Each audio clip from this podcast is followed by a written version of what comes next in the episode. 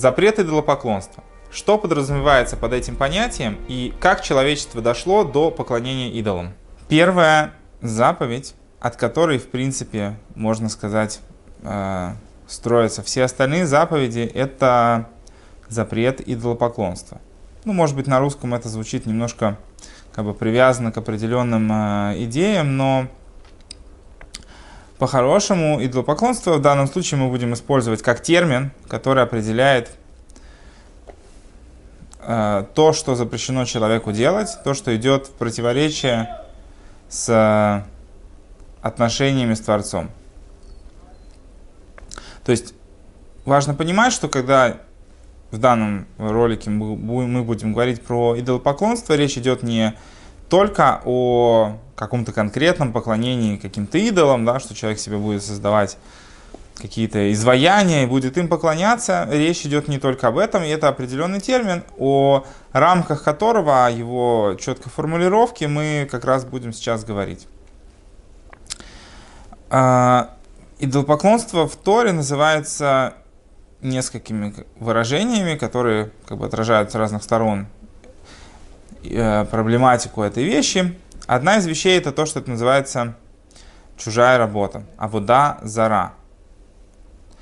И еще одно название это поклонение звездам, аводат кохавим. Господин мира, Всевышний, заповедал первому человеку запрет чужой работы. Под чужой работой подразумевается что? Что Всевышний создал человека тоже для работы. Для работы в этом мире, чтобы человек в этом мире выполнял определенную функцию. То есть человек создан в этом мире не просто для того, чтобы лежать э, на диванчике и кайфовать от жизни, нет, человек э, был создан, как и весь мир, для реализации определенных задач.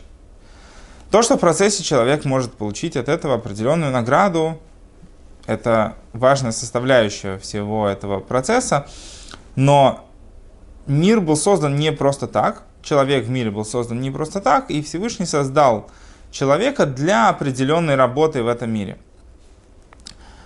Поэтому, когда человек занимается работой в каком-либо другом направлении, пусть это будет поклонение идолам или обожествление каких-либо других сил, или когда человек меняет э, на уровне идеи, в целом все устройство мира, по-хорошему он в рамках какой-то новой системы, которую он себе придумывает, он занимается работой посторонней, не той, ради которой был он не той, ради которой он пришел в этот мир, не той работой, ради которой Всевышний его создал. Поэтому это называется Авудазара. И мудрецы объяснили этот запрет. В первую очередь, что на, на, на примере предложения, что я, я Всевышний, я Бог, не изменяйте мне, не меняйте меня и то, что нельзя проклинать Творца, и то, что у человека должен быть страх перед Богом. Страх, трепет, не животный страх, да, как человек боится какой-нибудь страшной собаки, змей там, или еще кого-то, а страх э, перед, неч- перед чем-то невероятно великим. И вот это предупреждение о том, что нельзя менять Творца на что-либо другое, у него есть две составляющие. Первое – это то, что человек должен знать о Боге, то, что есть э, у всего мира Творец, как это объясняется в основах веры. И вторая вещь – это запрет идолопоклонства. То есть это есть две составляющие. Несмотря на то, что кажется, что они, в принципе, являются одним целым, и если человек будет делать что-то одно из этого, то оно сразу по умолчанию отрицает второе, тем не менее это не так. И поэтому есть два э, момента в этой заповеди. То, что с одной стороны человек действительно должен признавать и знать и верить в Бога, с другой стороны он должен не предаваться идолопоклонству. Потому что действительно может быть такая ситуация, что с одной стороны человек признает, что есть Творец, но из-за того, что он недостаточно уделил внимание, уделил как бы сил на это, на то, чтобы познать и ощущать то, насколько Творец есть в его жизни, и то, что Творец на самом деле это все. В результате этого, веря и зная о существовании Бога, человек может при этом заниматься идолопоклонством, обожествлять какие-то другие вещи. То есть то, что есть одна ситуация с тем, что человек верит в Бога, может не мешать ему при этом признавать каких-то другие силы, верить в них и придавать им значение. Поэтому есть два предупреждения. С одной стороны, что человек должен верить в Бога, с другой стороны, то, что он не должен поклоняться идолам. Основная э, идея запрета поклонения звездам заключается в том, чтобы человек не поклонялся кому-либо из э, созданий, которые Всевышний создал. То есть, в принципе, поскольку все в мире, кроме Творца, создано Творцом, поэтому, если человек будет поклоняться чему бы то ни было, кроме Творца, то это в той или иной форме поклонение идолам. Поэтому запрещено поклоняться. Как материальным каким-то объектам. То есть человек не может поклоняться камню, э, деревьям, поклоняться солнцу, луне, каким-то силам, каким-то звездам, созвездиям. Также духовные сущности тоже лежат в сфере запрета, несмотря на то, что это уже духовные сущности, как бы, то есть мало имеют привязки к материальному миру, тем не менее человеку даже им запрещено поклоняться, потому что это все не Творец. Нельзя поклоняться ангелам, нельзя поклоняться каким-то духовным силам, нельзя поклоняться высшему разуму. Это все проходит как бы под, под знаком идолопоклонства. Когда человек поклоняется чему бы то ни было, кроме Творца. Здесь то, что он приводит, например, нельзя поклоняться четырем основам. То есть, если все в материальном мире, оно состоит из четырех основ, там, земля, вода, воздух, ветер, огонь, то если человек будет поклоняться каким-то из этих основ, это тоже будет идолопоклонством. И несмотря на то, что при том, что человек поклоняется каким-то из этих вещей, он может при этом признавать существование Бога, тем не менее это будет засчитываться ему как идолопоклонство. То есть э, не спасает человека от запрета идолопоклонства то, что при этом он признает, что есть Творец. Если человек при том, что он верит в Бога, еще обожествляет какие-то другие вещи, то он нарушает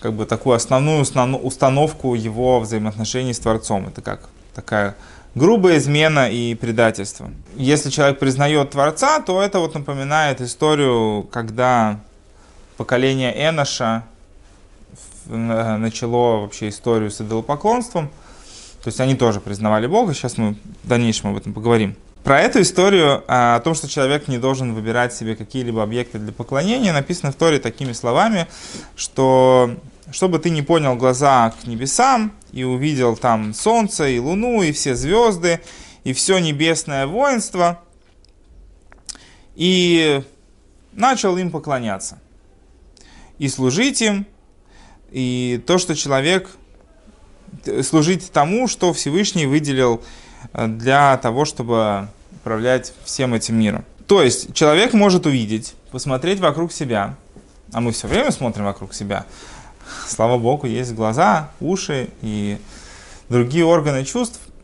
Мы постоянно видим проявление каких-то сил в этом мире – даже то, что мы воспринимаем как данность, э, как физические законы, тем не менее мы видим, что это то, что определяет в мире, что в нем происходит. Когда солнце садится, наступает ночь. Когда солнце восходит, наступает день. Звезды на небе. Даже, в принципе, с точки зрения законов физики, если мы говорим о том, что силы притяжения действуют между всеми объектами, обладающими массой, то получается, что все во Вселенной взаимосвязано и влияет друг на друга – вот, поэтому можно предположить, что в зависимости от положения звезд, в зависимости от того, день это или ночь, будут действовать в мире определенные принципы, которые будут влиять на ситуацию.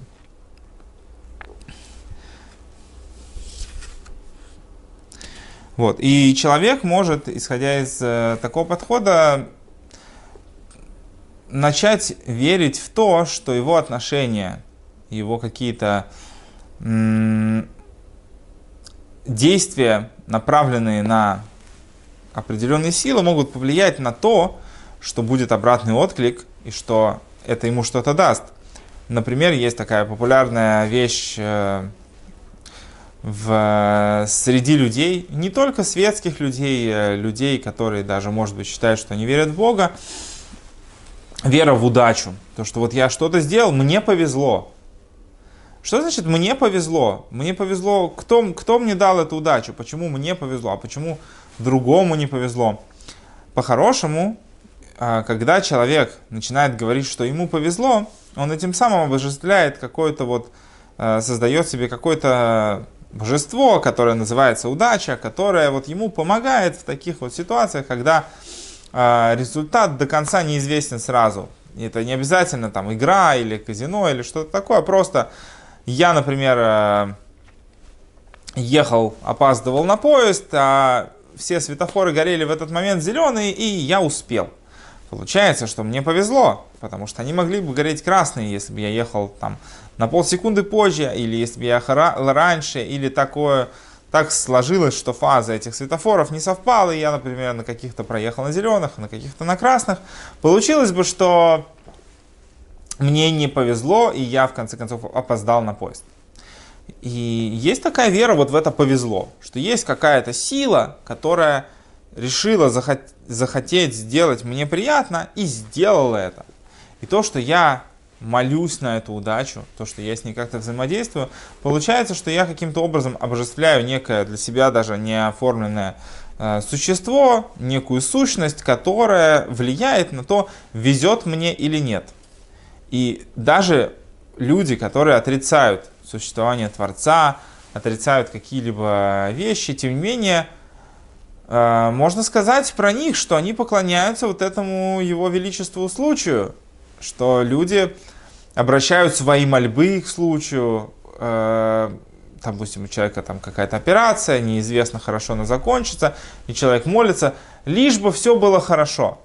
Кому он обращается? Он же не, э, не просто так возносит свою молитву. Обращение и просьба – это молитва.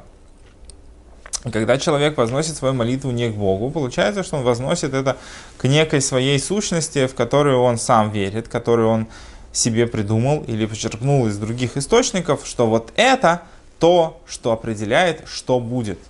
И когда человек возносит к этому молитву, это может, соответственно, как-то повлиять на то, что что-то изменится. Если бы человек по-настоящему считал, что есть такая вещь, как случай, который э, просто ты кидаешь монетку, сколько-то раз выпадает одно, сколько-то раз другое, или какое-нибудь там честное казино, сколько раз там крути рулетку, выпадет что-то, что должно выпасть. Если бы человек по-настоящему относился к случаю, как к случаю, зачем тогда он начинает э, молиться, просить о том, что вот пусть будет у меня удача, пусть будет хорошо своими словами он, во-первых, противоречит тому, что это случайно, и потому что он пытается на это повлиять. А если бы он по-настоящему верил, что это настоящая случайность, ничем невозможно на это повлиять, зачем тогда обращаться? Будет то, что будет. Будет просто генератор случайных чисел. Что выпадет, то выпадет. А это не, не зависит от того, хороший ты, плохой, просил ты, не просил. Абсолютный случай. Если мы относимся к случайности так, то зачем просить? А если человек просит, то по-хорошему значит, что он говорит, что есть способы влияния на случайность, что случайность это некая сущность, обладающая своей волей, как удача, как э, что-либо подобное.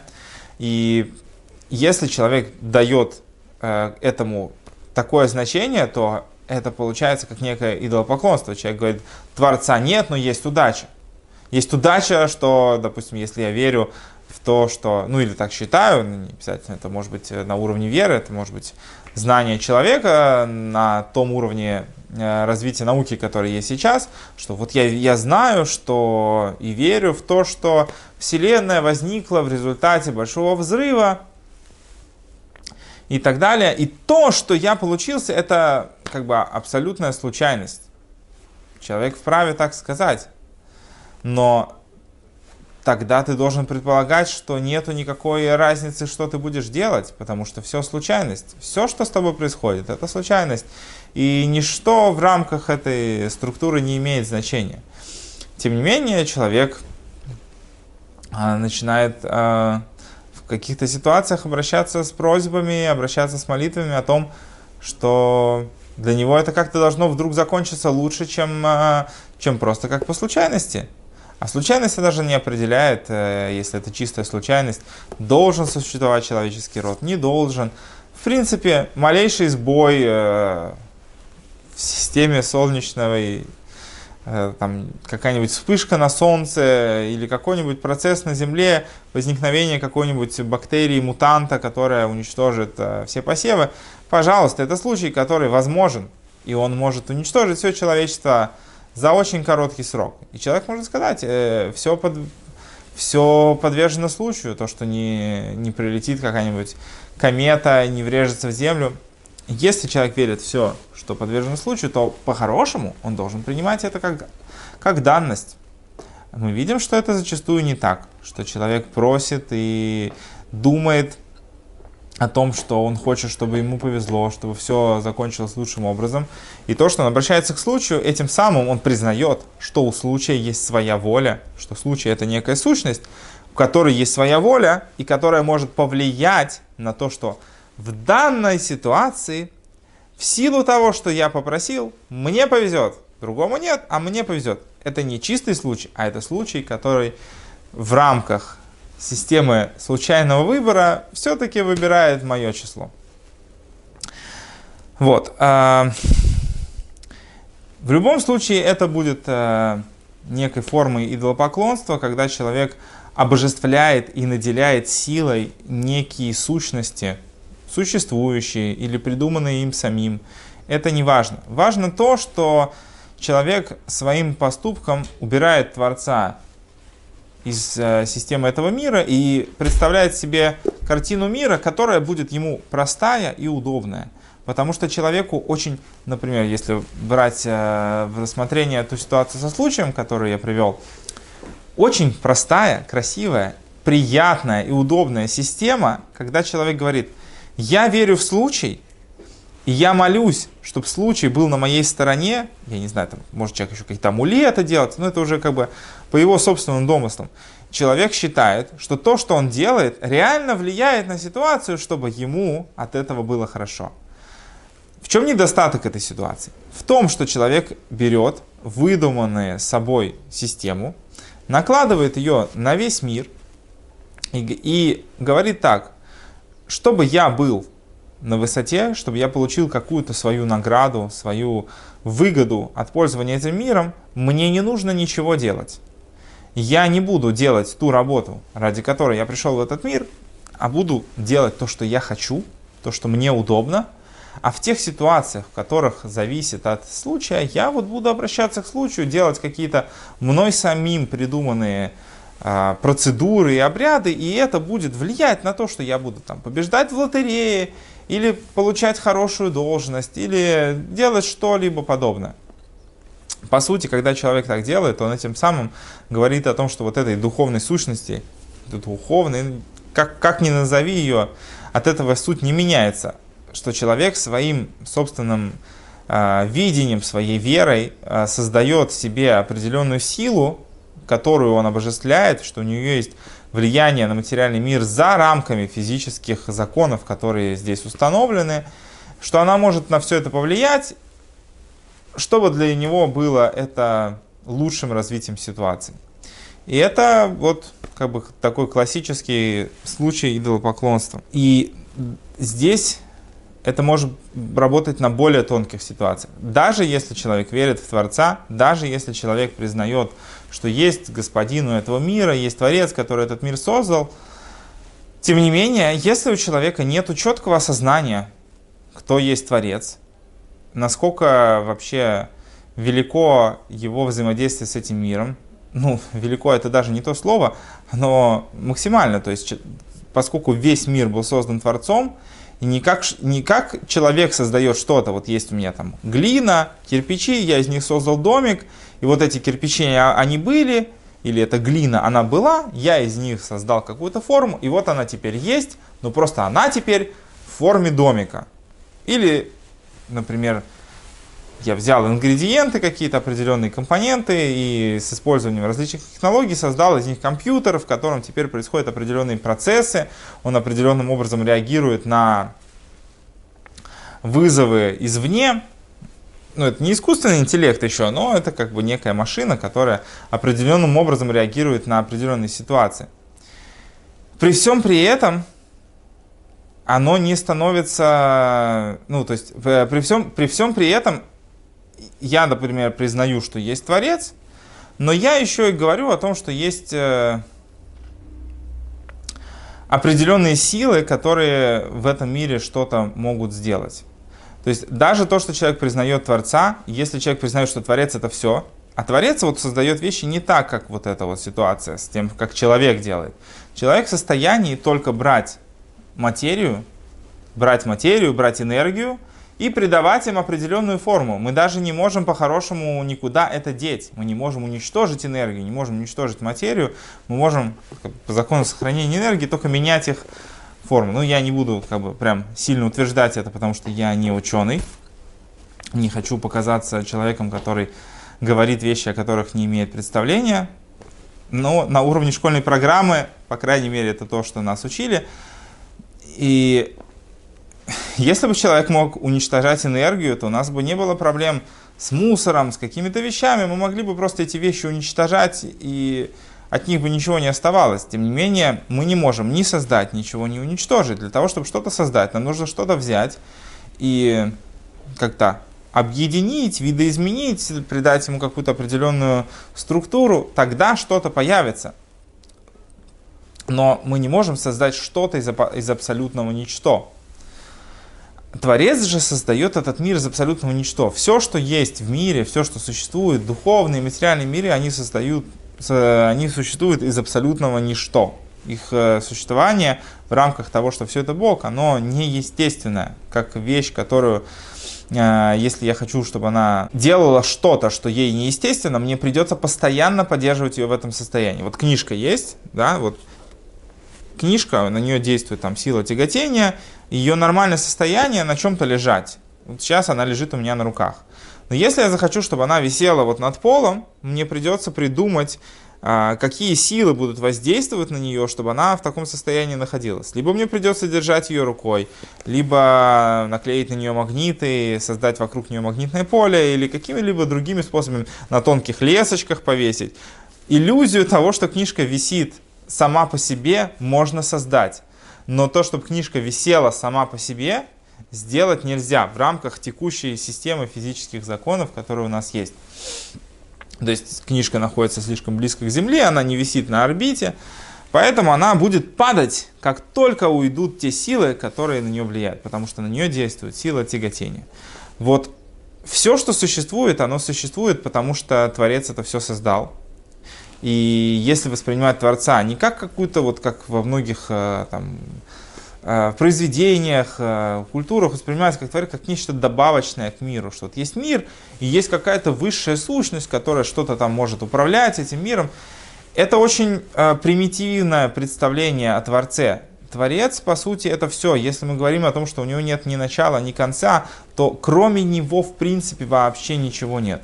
И то, что есть физические и духовные миры, это определенное чудо в рамках э, этой системы. И то, что они существуют, только, э, это только потому, что Творец каждое мгновение поддерживает их существование. Поэтому есть такой важный момент, что идолопоклонство, даже такая вера и даже такое восприятие мира не отменяют. То есть проблема э, в обожествлении каких-либо сущностей, даже в рамках того, что Творец все создал и вот от него все зависит, она не уходит. И человек может верить в то, что есть Бог, который все создал, и в принципе все управляется им, но при этом он может, э, руководствуясь, наверное, каким-то своим желанием понять и приблизить к себе действующую вокруг него систему законов, взаимодействий, при этом человек склонность, это именно склонность разума материального пытаться упростить систему до такой степени, чтобы она разумом была понятна. А Творец, он непонятен разумом, он лежит за рамками понимания и восприятия человека.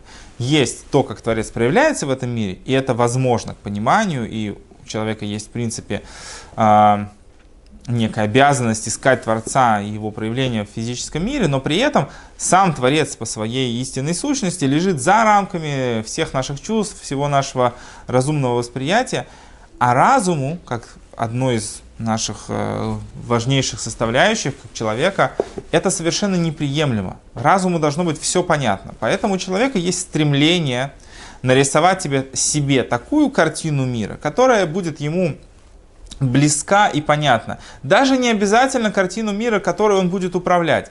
Просто картину мира, в которой ему будет понятно, что вот его действия, только они определяют, что будет происходить. О том, что есть какая-то высшая сила, у которой есть своя собственная воля, не подчиненная человеку, на которую человек, по сути, по-настоящему не может никаким образом повлиять, для разума это неприемлемая история. Э, разуму это, это чуждо. И даже если человек принимает истинное, истинную как бы, форму Творца, хотя бы так, так, как это возможно, при всем при этом это не отменяет его направленности, его желания все-таки себе как-то это более упрощенно нарисовать и придать э, вот этому влиянию Творца на мир некую ограниченную форму, чтобы в э, рамках ее было проще продумать свои действия, как себя вести, что делать, э, чтобы было так, как ты хочешь. Поэтому даже то, что человек признает и принимает существование Бога, может не мешать ему при этом заниматься идолопоклонством, находить себе некоторые образы, которым он тоже будет давать определенную силу, влияние в этом мире. Как мы в дальнейшем поговорим про э, ту ошибку, которая сделала поколение Эноша и как вообще развилась тема идолопоклонства со времен а, первого человека. То есть, в общем, любая сущность, любой объект, любое творение, которое человек наделяет определенными силами, это все попадает под э, статью о запрете идолопоклонства. Даже если человек не сделает какого-то идола, которому он будет физически поклоняться, тем не менее, тем, что человек создает себе определенную сущность, там, будет поклоняться вселенскому разуму или что-то, наделять его силами и взаимодействовать с ним, кроме как-то с Творцом, этим самым человек уже вступает на путь э, чужой работы, поклонения к чему-то, кроме Творца. Ну, как, представьте себе ситуацию. Человек верит в Бога, но при этом вот в данном случае ему нужно успеть на автобус, и он начинает молиться, чтобы этот автобус его подождал. Но он молится не Богу, чтобы автобус его подождал, а автобусу, чтобы автобус его подождал. В таком формате это получается, что человек как бы наделяет этот автобус силой выбирать, когда он едет или не едет, духовной силой. Он же не кричит водителю «подожди меня», он обращается к сущности этого автобуса, чтобы он его подождал. В данном случае это как раз проходит как идолопоклонство, чтобы, не знаю, там была какая-то задержка, чтобы этот автобус не мог уехать и чтобы он на него успел. По сути, в данный момент человек себе упрощает картину мира, кому конкретно он взывает, кто конкретно влияет на ситуацию, что этот автобус не уехал, и к нему обращается в своей молитве или делает какую-то там, не знаю, процедуру, обряд, ну, в каждой в силу своего Эм, в своей фантазии. По сути, этим самым человек отрицает то, что единственный, кто управляет на самом деле всеми процессами в мире, это Творец. И если у человека есть какая-то проблема, по сути, у него есть заповедь обратиться молитвой к Богу в первую очередь, чтобы решить свои проблемы. Здесь мы переходим к рассказу о ошибке Эноша и его поколения – о том, как так случилось, что вообще появилось идолопоклонство в мире. Если мы посмотрим на то, как историю описывает Пятикнижие, книга Берешит, изначально Адам был сотворен Всевышним. Адам находился на очень высоком духовном уровне, до такой степени, что он э, общался с Творцом. Творец говорил ему что-то, он отвечал ему что-то, был диалог между человеком и Богом. Как же так докатилось, что возникла возможность э, у людей придумать себе что-то, кроме Творца, и начать в это верить? Их ошибка была изначально более тонкого свойства, чем, ну, как бы не то, не то, что просто они начали отвергать Бога, поклоняться звездам. Их ошибка была на более тонком уровне они провели не совсем правильную параллель, что если Всевышний, он как царь, который управляет этим миром, но он же управляет этим миром не сам. По сути, в мире устроены определенные взаимодействия, структуры, что Солнце и Луна это те объекты, которыми управляются циклы на Земле, смена дня, ночи, лета, зимы, все процессы, которые происходят на Земле, они по сути регулируются этими двумя светилами. И люди сделали некоторую неправильную параллель. Так же, как царь, материальный царь, ну, правитель, неважно, как мы его не назовем, суть от этого не поменяется, он же не сам управляет всеми процессами. Даже какой-нибудь там а, чудовищный диктатор, тем не менее, ну, он же не может сам контролировать все процессы в своей стране. У него есть помощники, есть министры, есть э, визири, или как, как ни назови этих людей, которые решают локальные проблемы, то есть управляют конкретными процессами в каждой конкретной области.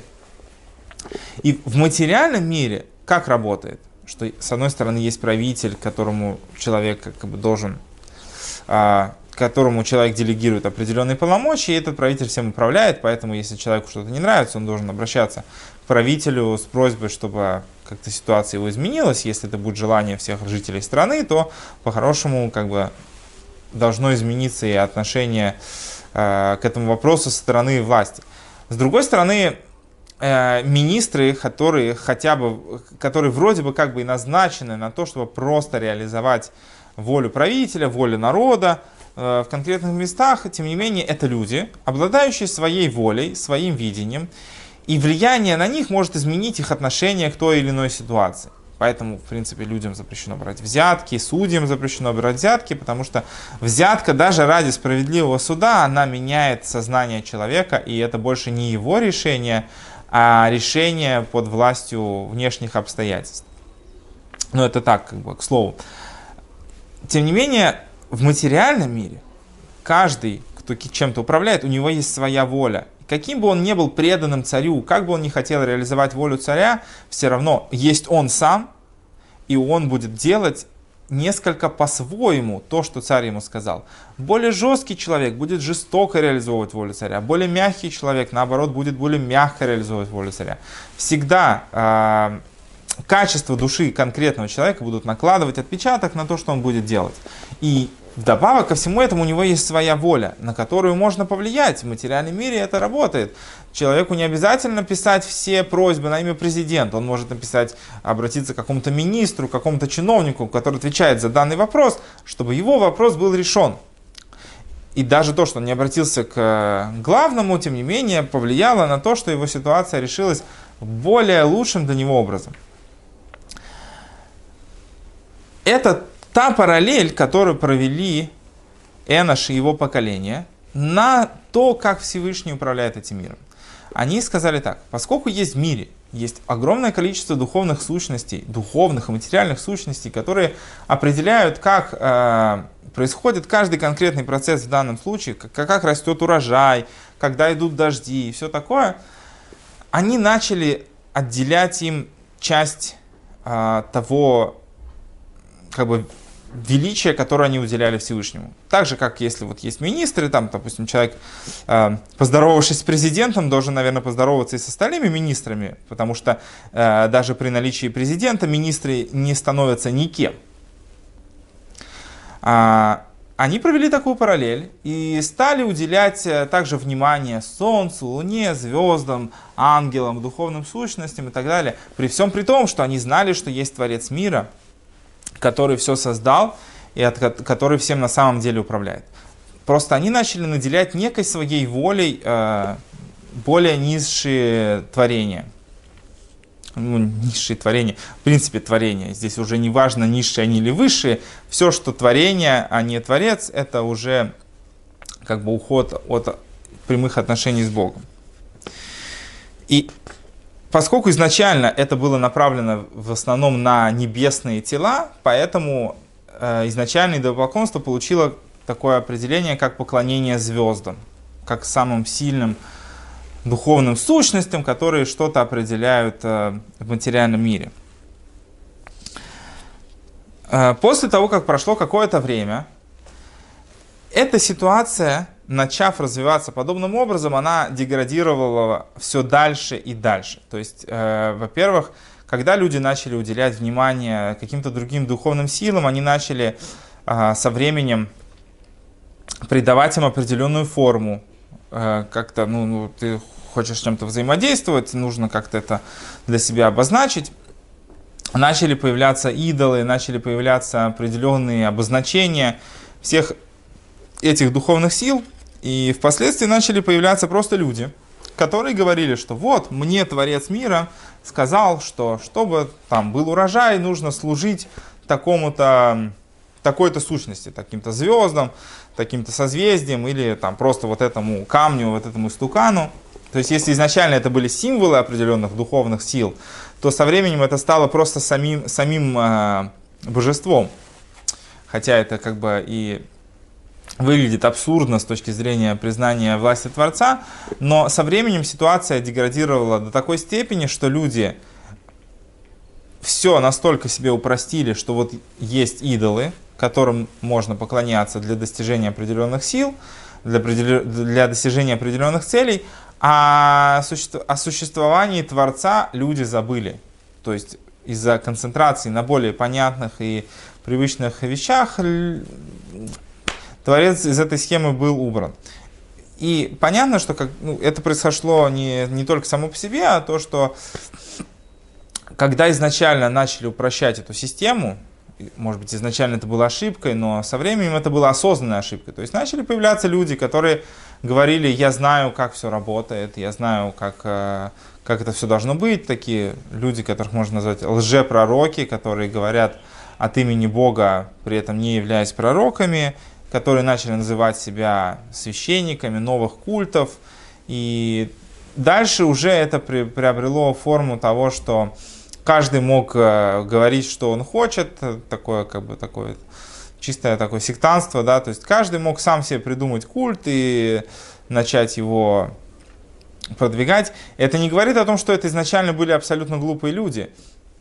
И Всевышний в этом мире дал человеку свободу выбора, которая реализуется даже в том, что то, что люди поклонялись определенным духовным сущностям, может быть, это как-то и влияло на физический мир – это очень сложно доказать. Это как, э, наверное, а, синдром выжившего, да, то есть если человек помолился истукану и пошел дождь, э, человек делал вывод, что отлично, вот я помолился и это дало результат, а если дождь не пошел, человек мог э, сделать вывод, что либо я плохо помолился, либо я недостоин, и мои, мои, мои молитвы не услышаны.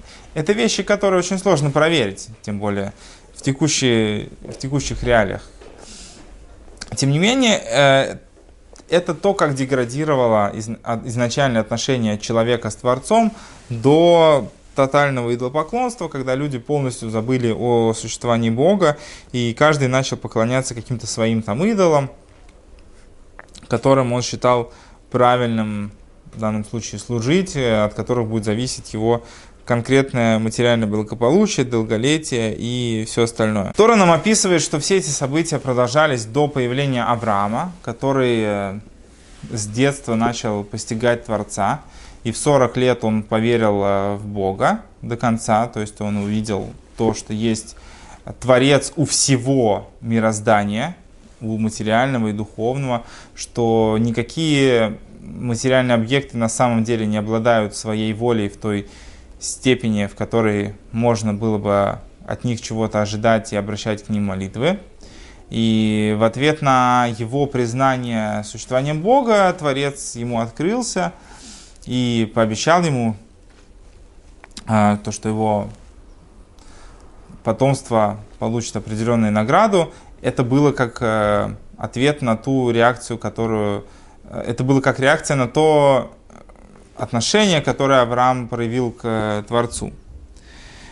И Авраам, он, как можно сказать, после деградации, которая была со времен Эноша, Авраам, он как родоначальник монотеистических вообще всех религий, его вера в Бога, она породила множество учеников, много людей, которые шли за ним. А, в результате это возродило веру в Творца в той или иной степени. То есть не, не, нельзя сказать, что все, кто шли за Авраамом, они в дальнейшем полностью унаследовали его подход. Тем не менее, родоначальником монотеистических религий можно считать именно его. И благодаря ему в мире как бы появились, э, заново начало сиять имя Творца и раскрываться его присутствие божественное. Вот. И это тот путь, которым мы следуем сейчас, по пути Авраама и его потомков, тех, кто принял его путь и продолжили его работу по тому, чтобы раскрывать присутствие Всевышнего в этом мире. Вот. В общем, это то, что касается основ а, идеи вообще идолопоклонства. То есть мы поговорили о том, что, что такое идолопоклонство. Это в теоретической части, да, мы не говорили о том, в чем это выражается практически, потому что а, идолопоклонство это одна из заповедей, у которой, в принципе, за которую очень сложно, наверное, земному суду было бы человека осудить. Если мы смотрим на ситуацию с позиции, что у земного суда нет права судить человека за, назовем это, мысли преступления, когда человек на уровне мыслей придерживается какой-то позиции, у земного суда есть право осудить человека только за конкретные физические действия. Вот о том, какие физические действия подразумеваются, как именно совершение какого-то обряда идолопоклонства, мы еще не говорили. Мы говорили о самой идее отхода от веры в Творца, о том, что по сути э, называется идолопоклонством. Поклонению идолам, а вообще признание чего бы то ни было, какой-либо сущности, обладающей своей силой, э, принятия решений и влияния на этот мир, кроме как у Творца. Вот. И еще поговорили о том, что Авраам вернул корону на прежнее место и восстановил в человечестве путь служения Богу. И те, кто шли за Авраамом, они продолжили этот путь, которым мы следуем и сейчас.